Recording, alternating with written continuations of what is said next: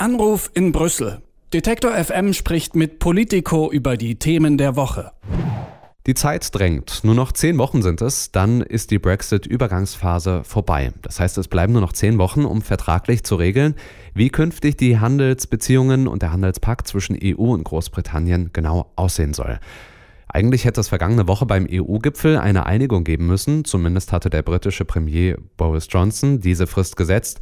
Eine Einigung gibt es aber immer noch nicht. Der Brexit-Streit geht also weiter und wir wollen über diese schwierigen Gespräche und diesen Verhandlungsendspurt genauer sprechen und zwar mit Florian Eder von Politico. Hallo. Guten Morgen.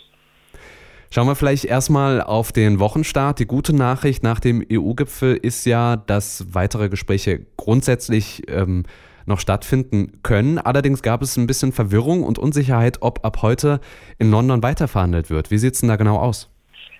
Ja, Boris Johnson äh, musste ja mit seinem Ultimatum irgendwas anfangen und sagte, äh, es bedürfe jetzt schon einer grundlegenden Änderung der Haltung der EU, äh, damit er überhaupt noch äh, weiter verhandeln lässt. Ähm, das hat die Verantwortlichen in Brüssel, es wird auch die Bundeskanzlerin sehr wenig beeindruckt, wie man am Freitag nach diesem Gipfel eben gemerkt hat, gesagt, äh, die sind äh, gar nicht groß drauf eingegangen und nun sieht es auch tatsächlich so aus, als ob äh, heute Nachmittag der Chefverhandler der EU, so sagt man uns, Michel Barnier, einmal telefoniert mit seinem britischen britischen Counterpart David Frost.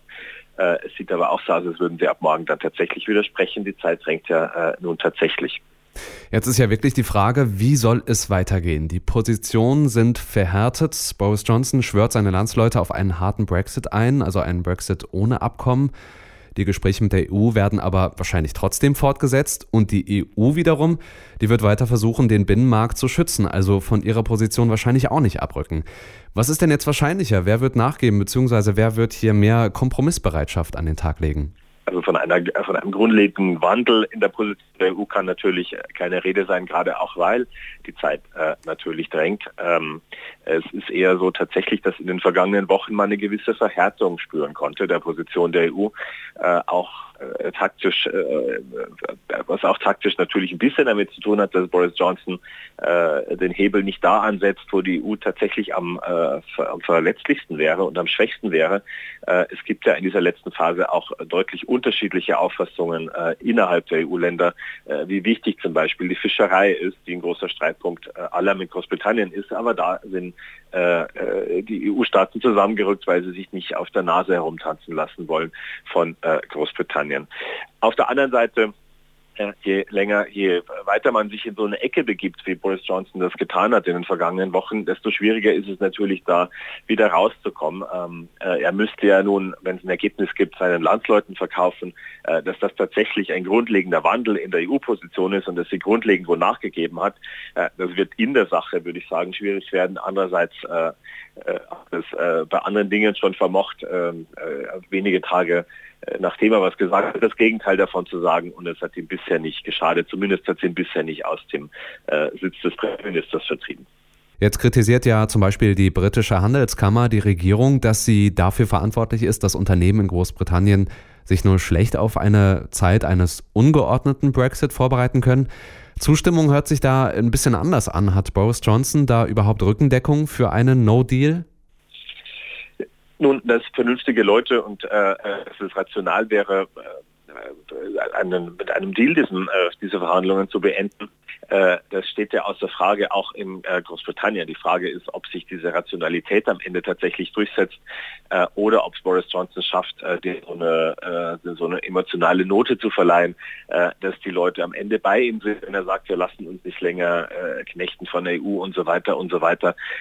wenn man sich die Kommentare zu allem, was diese Verhandlungen angeht, von überzeugten Brexiteers in sozialen Netzwerken zum Beispiel anschaut, dann hat er dann natürlich seine Fanbase, denen es gar nicht hart genug sein kann, äh, nur damit sie einmal recht haben für äh, ein paar Minuten, würde ich sagen, ähm, dass er äh, damit nicht nur die eine Hälfte des Landes, die 2016 gegen äh, den Austritt gestimmt hat, sondern auch viele, viele in seiner eigenen Partei äh, und auch sonst äh, rationale Menschen natürlich vor den Kopf stößt, ist eine ganz andere Sache. Ähm, aber äh, das ist nicht das ist nicht das Einzige, was, äh, was zählt in Großbritannien im Moment.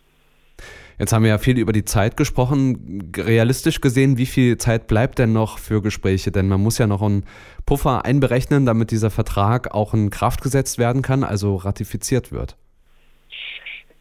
Es ist eine äh, Frage, die einem äh, keiner von denen, die es wissen, so genau beantworten will, äh, weil man damit natürlich auch einen Verhandlungsvorteil aus der Hand gäbe. Es ist völlig klar, zum einen, dass man jetzt nicht mit einem ganz neuen Modell, mit einem ganz neuen Vertrag daherkommen kann, sondern dass wenn es eine Einigung gibt, dann wird es eine sein auf einen Text, der seit einem halben Jahr ungefähr vorliegt und an dem man noch hier und da was ändern kann bei den großen Streitpunkten der Fischerei und eben diesen gleichen Chancen für die Wirtschaft auf beiden Seiten äh, des Ärmelkanals. Das andere ist, ähm, dass man natürlich eine gewisse Zeit braucht, äh, um das Ganze sozusagen von der politischen Einigung in eine rechtssichere in einen Vertrag zu äh, verpacken. Tatsächlich die Ratifizierung äh, kommt auch noch dazu.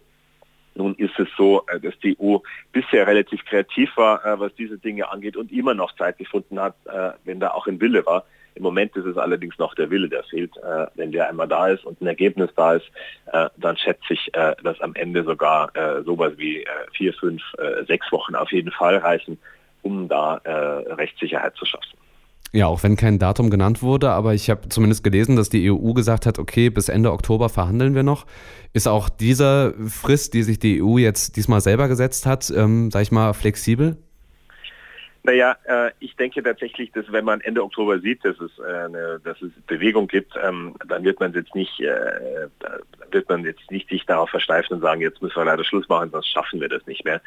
Die EU äh, war tatsächlich seit 2016 und das ist das eine konsistente sehr darauf erpicht, äh, dass es nicht so aussieht äh, und dass auch in Großbritannien niemand den Vorwand äh, hat zu sagen, es ist die EU, die diese Verhandlungen abbricht.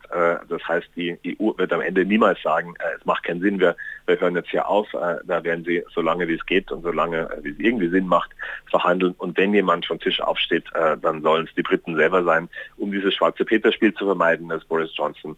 Er spielt nicht nur mit der EU, sondern, wir haben es vorhin besprochen, halt eben auch mit der eigenen Wirtschaft, den er sagt, ihr müsst euch besser vorbereiten äh, und die sagen äh, äh, der Regierung, naja, sagt uns halt, was Sache ist. Der Brexit-Streit geht weiter. Bisher gibt es noch keine Einigung zwischen Brüssel und London. Und es bleibt nur noch wenig Zeit für ein Brexit-Abkommen. Die Einschätzungen waren das von Florian Eder von Politico. Vielen Dank für das Gespräch. Ja, gerne und eine schöne Woche. Anruf in Brüssel. Detektor FM spricht mit Politico über die Themen der Woche.